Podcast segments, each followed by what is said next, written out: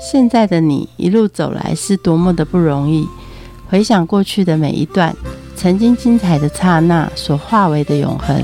你一贯的任性是前任宠坏你的，成就此刻美好的你是前任送给现任的祝福礼物吗？欢迎收听。谁教会我的一件事？我是 Rico，我是贝大小姐。哎，小贝小贝，我们来玩玩加密货币好不好？我看到很多人在 FB 上分享，他们涨幅有很多趴，哎，超高的。而且上周也有说，哎，不是我们玩得起的吧？那听起来好像动不动就要砸几个亿下去，不是吗？你有看过《秘密》这本书吗？加密就是秘密，达人不说的。达人不说，那你要跟谁学啊？撒钱就学得会啊！每一个傻子都是交学费变达人的，好不好？不然达人从天上掉下来的吗？大家赚那么多会告诉你哦。电视上的老师玩股票的都是叫你赔的好不好？哦，你要是有这样的心态，你真的才是傻子哎！这样子你怎么会学得会啦？就我觉得啊，我还是来介绍个达人给你，这达人会跟你说。我们来欢迎连续创业家 Richard。嗨，大家好，老师交过几个亿的学费？如果是含不是加密货币的话，应该已经九位数了。哎，小贝你很聪明哎！你看吧，老师交学费，然后我们来学习。赞哦！大家对于加密货币就是认为它就是一个比特币，没有了，好像是非常粗浅的认识。老师可以说一下加密货币到底是怎么来的？大家都说挖矿，我们又没有能力去挖。其实加密货币这件事情啊，它其实蛮有趣的。很多人对加密货币是又爱又怕。那有的人觉得加密货币它会是可能可以对抗政府通膨的一个希望，那也有人觉得它是一个世纪大骗局。其实它这件事情它是起源于二零零八年哦，那时候次代造成的全球金融危机，那很多大企业都濒临倒闭嘛。那美国政府为了解决这些危机，所以大量的发行美元来救市。最终，这些可能像雷曼集团这种华尔街巨鳄，他们所犯下的这些错误，就要全体人民来一起买单。那在这样子的背景下，那有很多人对于现今政府跟金融体系的一个不信任。所以，二零零八那时候发生这个金融风暴，二零零九，然后就有一位名为中本聪的人，他发布了一部比特币。的白皮书，然后叙述比特币的一个运行的架构，那这个呃，也就是最早期比特币跟加密货币的起源。所以你看，现在消费券乱发，通膨即将来了。我们对台币也实在是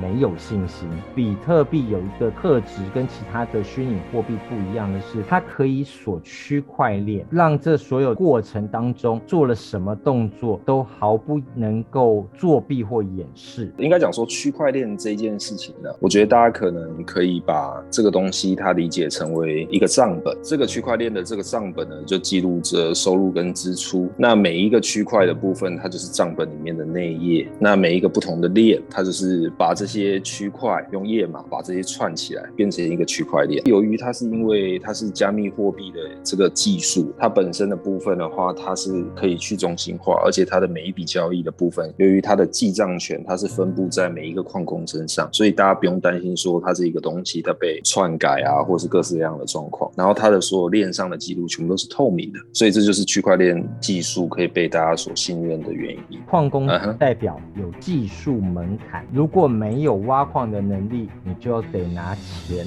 来买人家挖好的矿。矿工在哪里？是不是所有的网咖开启电脑，那就是集体矿工？应该是这样讲，就是我们刚好提到区块链嘛。那区块链它这个东西，它是没有一个中心化的机构管制，那它的记账权是分布在所有矿工身上嘛。大家为什么要去做这个矿工这件事情？因为它你可以获得一些 gas fee 嘛。那你们刚刚提到网咖这件事情，的确，我们把网咖的显卡 CPU 这个部分的话，我们的确可以拿来挖矿的。但是如果说我们是一张显卡的部分的话，它可能挖矿效率不是这么好。正常来讲，专业矿工在挖，他们都会一台机子的部分，他们都会配配八张显卡。那根据显卡的不同等级，它可以挖出不同的效率。所以如果说用网咖的电脑来挖的话，是可以。能不能挖得回电费跟租金的部分，我就不是很确定了。听起来很虚哎，就是说美元或是台币都被乱印钞票，造成大家的不信任感。比特币它是一个有限量的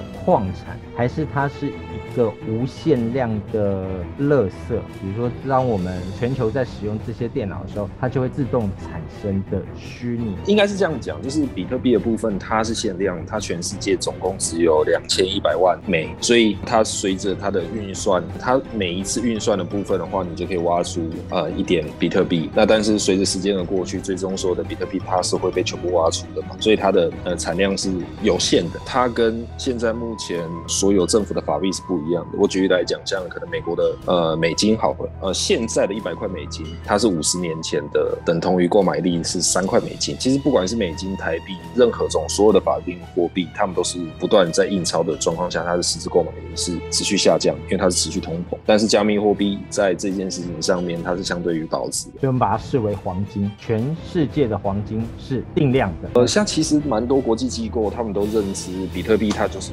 数位黄金，而且它将未来将会比黄金更值钱。包含是 FED 的董事也是这样讲。如果比特币是一个限量的，那它怎么产出的？它就是在电脑里面运算而产出的。那未来的运算更多的时候，难道不会生出更多的演算出来的比特币吗？它这个东西的部分，它是用智能合约这件事情，一开始它就已经是写好的。所以那它的这个智能合约的部分，你可以把它理解成为像我们人与人我们在做生意的时候，我们可能会拟定一些法律契约。那他把这些法律契约的部分换成成电脑的文字零跟一，让电脑部分它可以直接强制执行。像我们有时候遇到一些纷争的部分，可能我们写好契约还要上法院。那在区块链的部分，它是不需要的，因为它它的条件跟设定设定完以后，它就会直接强制执行。所以在这个部分的话，就是大家可以比较不用担心这个问题。它其实它的运作的流程其实很简单，就是举例讲，可能 A 跟 B 它要进行交易，它在做交易这件事情的时候，同时会有很多台电脑会同时记录着这些电脑的部分，他们会反复验证这些交易，包含说智能合约的内容、他们的时间、它的区块道路等等，它会把这些记录的部分打包成为一个新增的区块。这些新增区块的部分会有每一台电脑正在进行运算，我们在进行运算的这些电脑部分就会获得挖矿的奖励。这样子，对于执行这笔交易的人，他付出的是成本，所以他付出的是 gas 费。对于我们能执进行挖矿的这件事情的部分，我们就可以获得奖励。这个概念下面其实是科技催生比特币，以及现代金融的崩裂崩坏也催生比特币。因为大家对实际上没有信心的时候，就往虚拟货币来跑。那但是，难道科技越来越进步，没有第二代、第三代的比特币，或是比特币也有其他的竞争者更好、更优的合约在这虚拟货币市场上出现吗？其实早期的比特币的部分，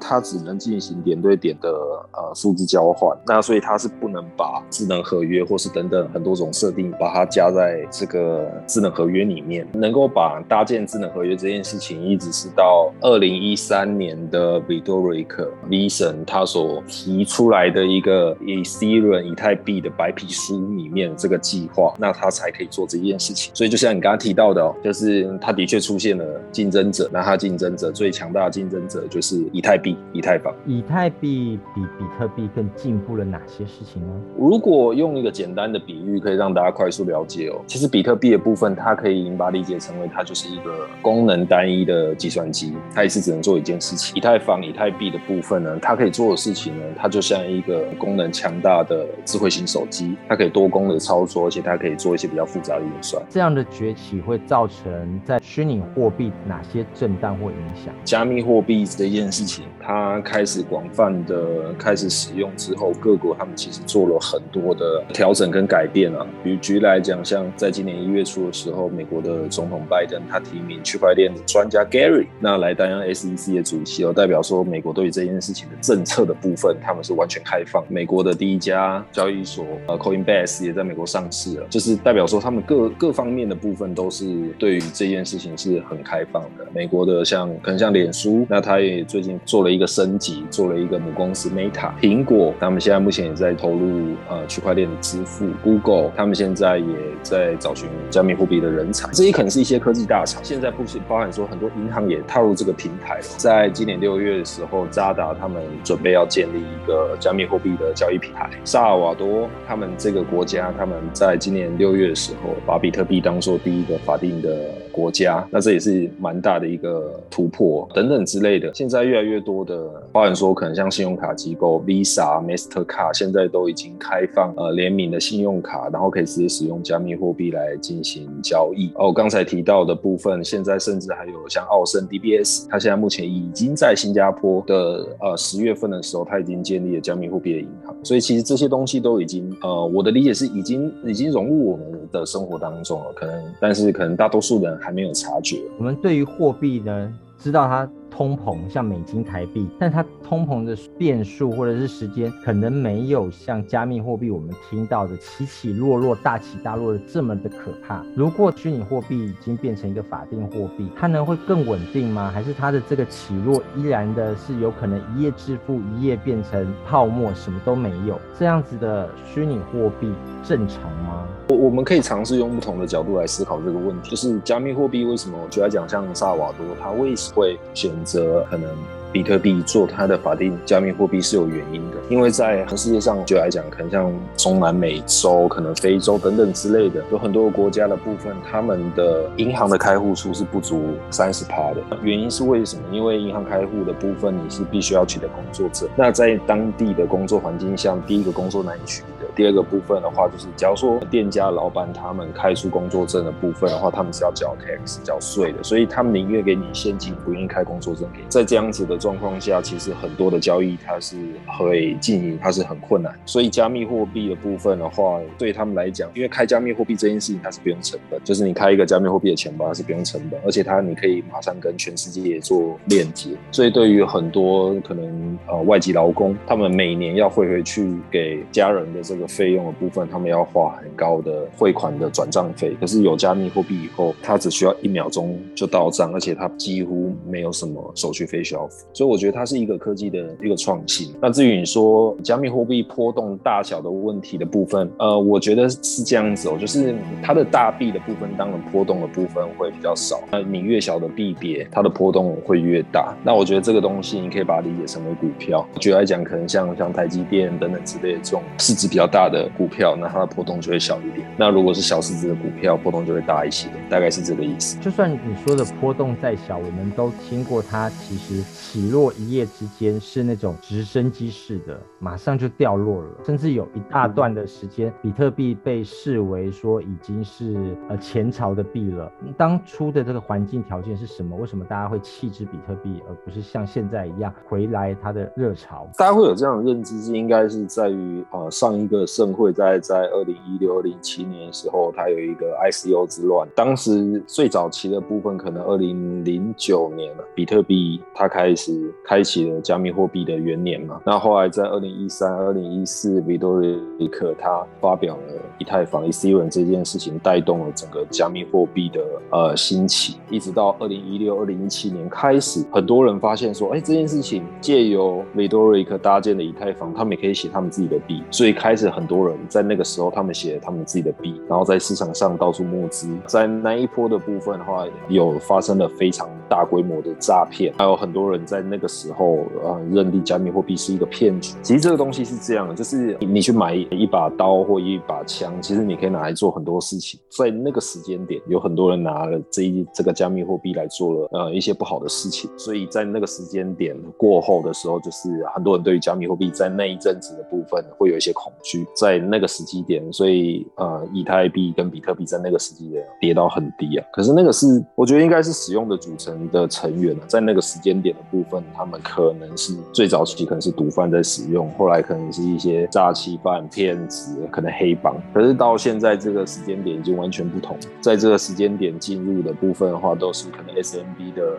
五百大的企业，各个国家的主权基金，然后各个基金方的投资人，然后很有开发能力的可能一些开发商等等之类的。所以我觉得应该讲说，我觉得玩家的组成的成分已经完全不一样。国际应用范畴，我们前阵子还听到很多的人被勒索。了比特币是因为它的信箱或者它的虚拟的空间被锁住了，跟骇客打交道，你要拿比特币去换，把你的所有的资料取回来。那现在玩家的成分不同了，我们国际现在的应用状况是什么呢？应该是这样讲，我觉得我们现在目前做的最大的改变是说，就是我觉得现在已经把我们呃真实社会当中的呃，不管是银行啊、证券、金融、保险、信托等等之类的，我你把真实生活当中的很多的运用都已经搬在加密货币上面，所以它不再是早期的这个纯粹可能博弈式的或者是资金盘式的发展，那很多的发展都相对的，我觉得蛮有意义的，而且我觉得对人类都有一些正正向的改变。比较常运用的第一个部分的话，应该就是 DeFi 吧。DeFi 的部分的话，呃，相对应的部分的话就是 CeFi。什么是 CeFi 呢？就是中心化金融，就是大家现在目前所熟知的，可能银行、证券、保险等等之类的，这些都是算中心化的金融。DeFi 在做的事情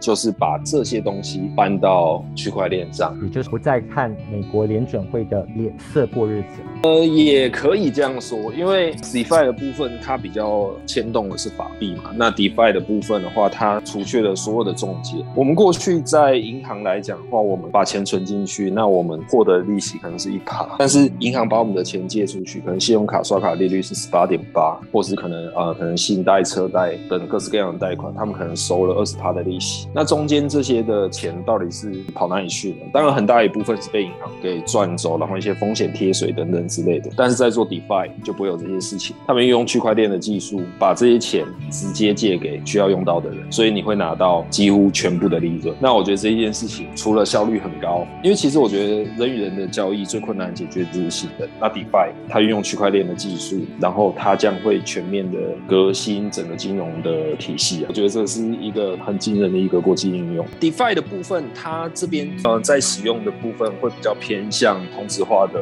货币。什么叫同质化的货币？就是啊，包含说就是你的一块钱跟我的一块钱是完全一模一样的，所以我们可以进行任意的交换，不管是比特币、以太币都是一样的状况。接下来部分随着加密货币的兴起，那现在有一个最近很红的东西啊，NFT，那也大爆发。那 NFT 它的全名是 Non-Fungible Token，中文的意思的部分的话就是非同质化的代币。非同质化的代币，也就是说，就是它每一个部分都是独一无二，他们可以快速的认证，那也就是说，他们比较不会被仿造。那我觉得这件事情就是在这一段时间的部分，它爆红。是不同质化代表说，它开始有汇币的产生了。对对，没有错。和环境也许会有互相增长的可能。这个如果在去中心化，是谁说了准呢？应该讲说 NFT 它跟我前面讲的这些东西，它是完全不一样的东西。NFT 它这个东西，它它可以是一张 JPG 图，它可以是一段影片，它可以是一首歌，它可以用各式各样的呃形态来存在。只是说我们做的事情，它是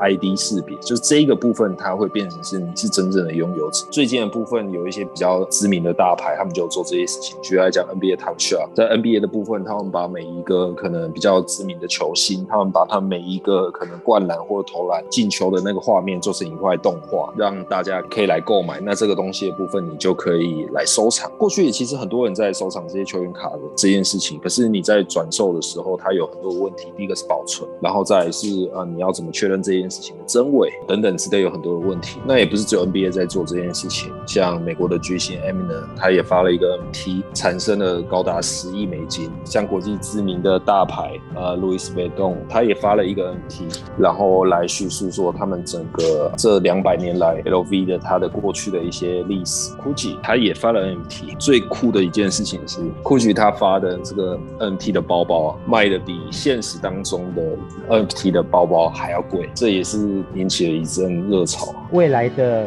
马蒂斯，未来的反骨，其其实就不用这样子搞了，就用 NFT 就好了。当代最知名的现在目前的画家有发了一个 NFT，这个画家叫 Beeple，那他这个 NFT 的部分在佳士得上有拍卖，然后卖出了四千多万美金，就十九亿台币的天价。他在卖出了这一幅画以后，就是开启了 NFT 的盛宴。像前阵子像啊黄明志他有上商周嘛，他也是啊发了他在 NFT 上面卖了他自己的九十九首歌，三个小时他就进账两百多颗以太，大概台币两千七百多万，三个小时。提这个东东西应该会，它会是一个趋势。去年度来讲比较红的热点的话，会是 DeFi。今年度的部分把这个热潮逐渐朝向 NFT 跟 GameFi。那其实不管是 NFT 还是 GameFi，或者是最近也非常火热的元宇宙，那它其实它的概念其实都是来自于一个东西叫 Web 三点零。什么是 Web 三点零呢？Web 一点零的部分的话，它是早期我们可以用可能雅虎、Google、MSN 搜寻的那个年代，就是你是 read only，你只能读，你可以搜寻你要的东西。Web 二点零的时候进到 reading and writing 的时代，就是可能像 FB 啊、Instagram、YouTube，这大概是像这样子的东西。那你在 Web 二点零的部分的话，就是你你可以读，那你可以书写，你可以把你的东西的传递给大家，让大家对你的东西产生互动。现在的部分已经进到 Web 三点零了。那 Web 二零跟 Web 三点零，它最重要的改变是？它最重要的改变这件事情其实是这样，呃，很多人他们呃写了一些文章或写了一些资讯，然后放在网络上，他们认为说这些东西可能他们自己是 owner，他们是拥有者，可实际上的状况可能其实不是这样的。就是如果说有人有在做一些生意，那他可能做一些广告投放，他就会知道你写的文章、你下的广告，如果违反可能 FB 的呃可能一些禁令或 YouTube 一些禁令，他是会把你的东西给下架。也就是说，就是你以为你的东西是你自己，可实际上这些所有权都是这些 Web 二点零的大厂，他们有权来决定说你的东西是否上下架。Web 三点零比较著名的可能像 MetaMask 或 Ethereum 以太坊，然后可能像我们现在目前在用的可能 Meta 或是等等之类的这些东西，它这些东西是去中心化的，所以它是没有一个人可以可以来限制你什么东西可以做，什么东西不能做。那当然这个东西也不是言论自由这件事情，它背后代表的可能是大家的思想，最主要的是利益结构的改变。我们过去在做的这些事情，所有的利润大部分都是被 Web 二点的嗯这些大厂把钱给搬走啊。苹果上架可能我们要 charge 可能三十帕，那我们可能在 YouTube 上架我们可能要 charge 五十帕等等之类的，这是一个比较惊人的事情。可是我们在 Web 三点零的部分，你所有的钱都会回到创作者身上。这个东西就是跟我现在目前跟大家分享的 GameFi 这有很大很大的关系。我举例来讲说，现在目前很多人可能有听过天堂嘛，那最近天堂的部分它又出了天堂 N，那天堂 N 的部分开服的前两天，全球的部分它就收到四亿台币。很多人他们拼命的氪金在里面升等级啊，但是天堂 W 的部分它是 Web 二点零公司，也就是说这四亿是全部进到公司的口袋。同样的，现在 Web 三点零有很红的游戏叫 S，它是一个精灵游戏，三对三的一个精灵游戏。那这个精灵的部分的话，你在购买需要花四点二五帕，包含说一些其他的杂志，大概可能四点七多左右。也就是说，整个游戏里面，假如说你一样同样都是四亿台币好了，大概有九十五帕以上的钱，全部都会进到玩家之间流通。代表说，就是你同样你氪金一个角色，这个角色在 Web 二点零，你可能违反一些规定，然后你被啊游戏公司给删除角色，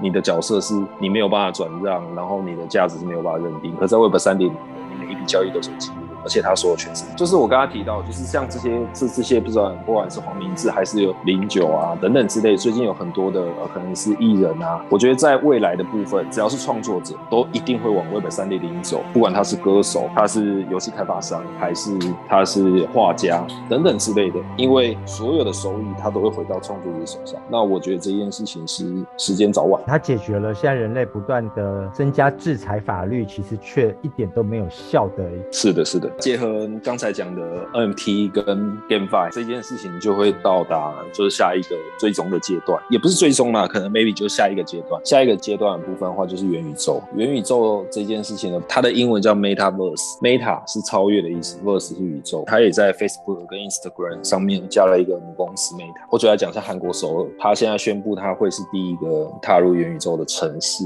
它想要把现在现实生活当中的首尔，你在接下来的部分，你只要带上 VR 眼镜跟穿戴性装置，那你就可以进到呃虚拟的世界里面，你可以看到一模一样的城市。那包含说现在有很红的 Sandbox、Decentraland，你可以在里面买一些虚拟的土地。现在虚拟的土地的最低的 floor price 部分四点六克以太币，四点六克币以太币的部分，现在一颗大概是十万多台币，所以大概是五十万上下。对比下目前台湾的一些小套房，我举来讲，像可能一些屏东啊，或是苗栗的一些小套房，大概也是差不多四五十万。所以就是呃，未来我在想，可能在虚拟世界的土地跟房子会比现实中还要更贵。老师，你有神经病吗？住不了，你是买给宝可梦住？应该是讲说，第一个是我自己本身是还没有买啊，但是我一直在关注这件事情呢。我也在想说，要找个好的时机点进场。现在很多人在想说，哎，今天我在 Sandbox 或 Decentraland 的买一个土地是件很傻的事情。其实是这样子哦，你现在在电脑上看到，它是一张可能是类似像 JPG 的图，然后你花了一大堆钱，然后买了这张图要干嘛？虚拟拟世界上的土地你又不能住。可是那是现在的状况是的确是这样没有错。可是，在 Meta 世界就不一样。Meta 世界的部分的话，你戴了 VR 的眼镜，然后戴了穿戴装置，你走进去这个世界，你会看到它真的是一片土地。你可以在这一片土地上面，你盖大楼，你可以出租，你可以做任何生活当中你在现实生活中土地可以做的事情，可以做到一模一样。然后最主要是什么啊？不管是 Sandbox 还是 Decentraland，它的土地都是有限量，全世界大概只有九万多块，也就是说卖一块少一块。那全世界的有钱人会只有九万多个吧？应该是远远超过，所以到时候这些土地会超到一个难以想象的天价。这已经是难以想象的虚拟世界即将来临了。可是台湾人或者是我们现在感觉不到我们的世界跟它有任何的连接。现在我觉得，嗯，大多数人因为未知而恐惧嘛，所以他们会觉得这件事情的入手是相当困难，然后不知道从何开始入手，或者觉得这件事情很遥远。其实我觉得这件事情它应该是不是这么困难的事情呢？我觉得可以建议的方向可以像，我觉得像萨尔瓦多这样就是很棒了。那他们把这件事情列为法币，然后让全国的人民都有一个钱包可以让进行交易，那我觉得这是一个蛮好的一个开始。老师，你都没有被那爷爷奶奶敲着拐杖骂你说年轻人不好好干点正事，在里面天天在那边玩那些不切实际的东西。我的状况是刚好相反的，每次我在可能演讲或者分享的时候，其实蛮多呃年纪比较大的爷爷奶奶，他们都会说：“哦，这个想不到科技已经改变的这么快，那我要回去教我的小孩好好认真学习，跟上这个潮流。”呃，刚刚说到一个很重要，就是未知而恐惧，他会把恐惧放到无限大。那我们怎么样开启认识他的大门呢？你会建议我们先从哪？些地方着手，先从开一个交易所的账号开始吧，因为我觉得这件事情它毕竟是台湾的交易所，那它是全中文，然后会有人协助你引导你做任何呃这所有的流程跟步骤，那这个是一个方式。那当然你也可以关注一些可能看一些影片、一些文章、杂志来吸取一些信息。那最重要的部分的话，当然可能要时常关注我们的频道，可以接触到一些更更多的资讯，这样做一个很简单的一个一个检测啊，让大家了解说现在目前自己现在对加密货币的了解程度。第一个部分的话，就是问大家说，像现在目前大家有没有开台湾交易所的一个账户？如果有的话，你就是获得一分。第二题的部分，你是否曾经有交易过加密货币？因为你可能在二零一六、二零一七的部分交易过加密货币，后来因为种种问题。让你卖掉。那第三个问题是你是否现在还持有加密货币？那如果有的话，也获得一分。如果你前面三个都有的话，那你现在目前获得三分。第四个问题的部分的话是，请问一下大家有没有加密货币的去中心化钱包，像 MetaMask、SafePay、Token Pocket、按 Token 这些全部都算是。那如果有的话，你就拿到四分了。最后一个部分的话，你有没有做过跨链交易哦？什么是跨链交易？就是像你可能本来的钱在私人上面，然后你转到 f i n t e r Proga 等等之类的。如果你有拿到这一题的部分的话，你就是五分。如果说你假如说你是拿到一一到三分，根据快 Capital 里面的统计哦，现在目前的呃人口数的部分的话，总共是七十八亿人。在今年年初的部分的话，其实总人口数有进行交易加密货币的大概只有一亿多，那一直到今年年中的部分上升到两亿多。所以其实如果有曾经交易过加密货币或现在持有加密货币的，大概占全球人口数的二点五个百分点。所以如果你是一到三分的部分的话，你是会是落在这个 range。我们刚刚有提到说，就是哎，你是否有一些去中心化的钱包？那如果你是有去中心化的钱包，根据 Glassnode note 的统计，现在目前在以太坊余额非零的地址数大概是五千五百八十八万个，也就是说换算成人口数的部分大概是千分之七左右。那最后一个刚刚有问到说，哎，你是否呃曾经有做过跨链交易哦？可能在 Solana 上面你有把币有打去可能 Phantom 上面等等之类的。像目前链上的规模用户大约五百万，也就是说在七十八亿当中的五百万，大概万分之六左右。可能你借由这几个问题，你可以比较了解到说，哎，你现在目前呃，你现在在什么位置？那你可以往什么方向前进等等之类的。在去中心化意味着是不是人世间的法律永远追不上？所以法律的政策要不要松绑，其实已经跟这个虚拟世界无关了。你会建议说，现在的台湾的哪些的财经的政策是需要改变？在法律的部分，我觉得一直以来它都是相对落后的。那当然可能在加密货币，可能五到十年后更加成熟，可能相关的法规会追上来。但是我觉得这比较有趣的点是在于说，这些法律的定定是在，当然他们很大的程度是在保障人民的安全，但是更重要的是政府要收税 tax，在去中心化它的有一个核心思想的部分的话，它就是不要政府这个中心化的管理。所以它的这个技术的部分会一直演变成为是不让政府来收税的，所以它这是一个很有趣的两个意识对抗。所以现在目前有一些国家，他们现在在发行虚拟人民币，可能虚拟欧元等等之类的，他们在发虚拟法币啊。接下来下一个阶段的对抗可能会是虚拟法币跟现有的加密货币的一间之间的对抗。我觉得这可能是值得相当值得期待的一件事情。嗯，我更期待虚拟货币能够抢救中国。这个短时间内可能有点困难，因为他们在国内是全面禁止，因为他们要推虚拟人民币嘛，这个有 tax 的问题。在这个虚拟货币操盘了这么久，然后也当讲师，你觉得你学会哪一件事情？那我觉得最重要的事情应该会是资产配置。你在每一个币上面，你大概要打多少？我们讲 EV 啊，风暴比就是风险报酬的比率，你要怎么去衡量？那我觉得这件事情是啊非常重要的。对于新进的人来讲的话，我们一律都建议说，那可能是持有 L one 的币，L one 的部分的话，可能一些比较大的币。像比特、以太或 USDT，那可能这是一个比较相对好的策略。如果说他是有近期啊有玩了一点时间的一些玩家的部分，他可能会进到下一层，可能会进到一些公链币，就是可能一些 Solana，然后 BNB 啊等等之类的，然后可能 Avalanche 等等之类的。那我觉得这个部分的话，那这个部分我是也是蛮看好，我觉得可以长期持有。那对于很精深的玩家的部分，那可能 L two、L 三的这些小币种的部分的话，那可能是他们比较好的选择。节目最后一起来听郑怡带来的《天堂》。也许进入虚拟货币了之后呢，很快的你可能会找到你的另一片天堂哦。我们下次见，拜拜。